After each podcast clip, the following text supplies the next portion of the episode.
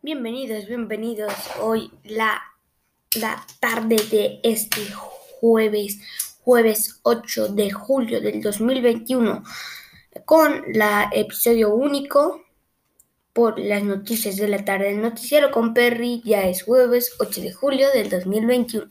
Deportes en la Eurocopa. Italia vence a España en tanda de penales cuatro goles a favor y dos en contra. Italia pasa a la final. Y el otro, y el otro que enfrentará a Italia. Inglaterra vence a Dinamarca 2 a 1, por lo que Inglaterra pasa a la gran final de la Eurocopa. Un verano demasiado deportivo. Los torneos deportivos tomarán un verano muy deportivo. Este sábado inicia la Copa Oro. Los Juegos Olímpicos de Tokio iniciará un día después del inicio del torneo de la Liga MX. Caso Poli. Ese miércoles sepultan a Poli, la mujer que fue entrapellada en la Ciudad de México. Su abogado pide la pena máxima para Diego N., de que la pena máxima es de 70 años, ya que está clasificado como feminicidio. Ahora son 37 los contagiados. Los estudiantes de Puebla ahora son 37 los contagiados después de viajar a Cancún para celebrar su fin de año posible. Sigue la vacunación COVID-19 en la Ciudad de México. En cinco alcaldías de la Ciudad de México ya están aplicando la primera dosis a los adultos de 30 a 39 años. Ahora la Miss México. 10 participantes de la belleza de México hasta el momento se han contagiado de COVID-19 después de las celebraciones. 22 están por saber si tienen COVID-19. Noticias, noticias y más noticias. ¿A quién le pidió una limosna? Raúl Ariaza se quedó sin dinero para pagar el estacionamiento. Y esto fue lo que sucedió. El conductor de hoy se encontraba por las calles de Santa Fe en la Ciudad de México. Raúl Araiza volvió a ponerse el ojo en público, pero esa vez fue por pedir dinero en plenas calles de Santa Fe, debido a que se quedó sin dinero después de ir a comer a un restaurante y no contar con efectivo para pagar su boleto de estacionamiento. Le voy a contar una historia. Te vas a comer solo a gusto, sin hablar, te sales, crees que traes efectivo y entonces te das cuenta de que no traes dinero para pagar el estacionamiento. Comenzó a narrar el conductor de hoy desde su cuenta de Instagram.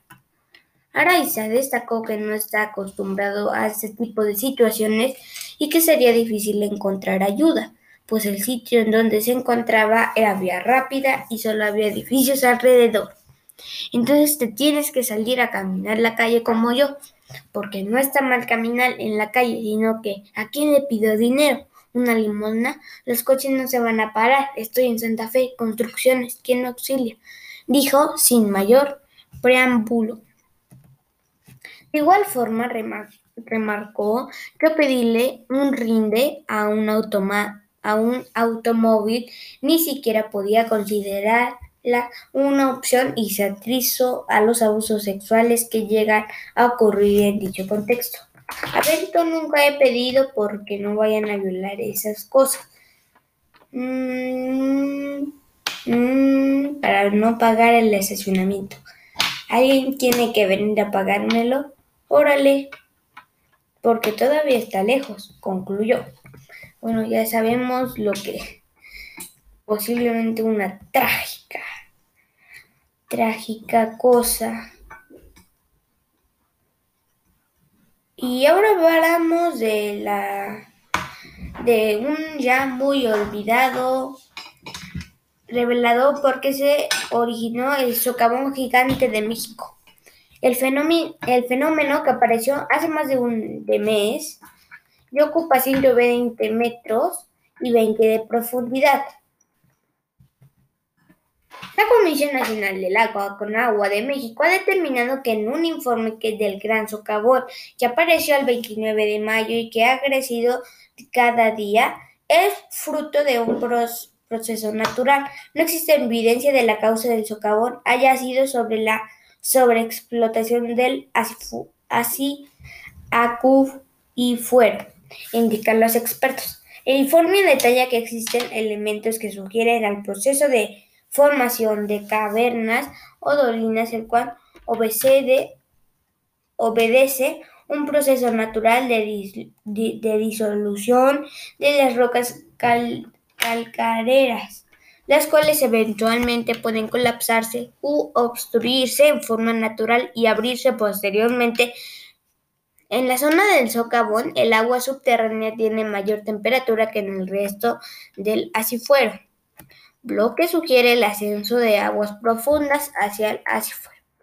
Expertos destacan sobre la explotación del fuero. Los expertos que realizan reiteran que no existen evidencias en la que explotación del acifuero haya causado los daños en la tierra que haya provocado el socavón, ya que un estudio sobre los niveles piezométricos en el acifuero de la zona del socavón era necesario. 38 días con el socavón. Hoy el gran hoyo se sitúa en un terreno cultivo del pueblo de San Juan Bonilla, cerca del Puebla. Las autoridades locales están preocupadas por si continúa creciendo el hoyo. Los fenómenos captaron la atención nacional e internacional por su tremenda magnitud. Los medios de comunicación se hicieron rápida eco rápidamente de la aparición del hoyo y han ido documentando su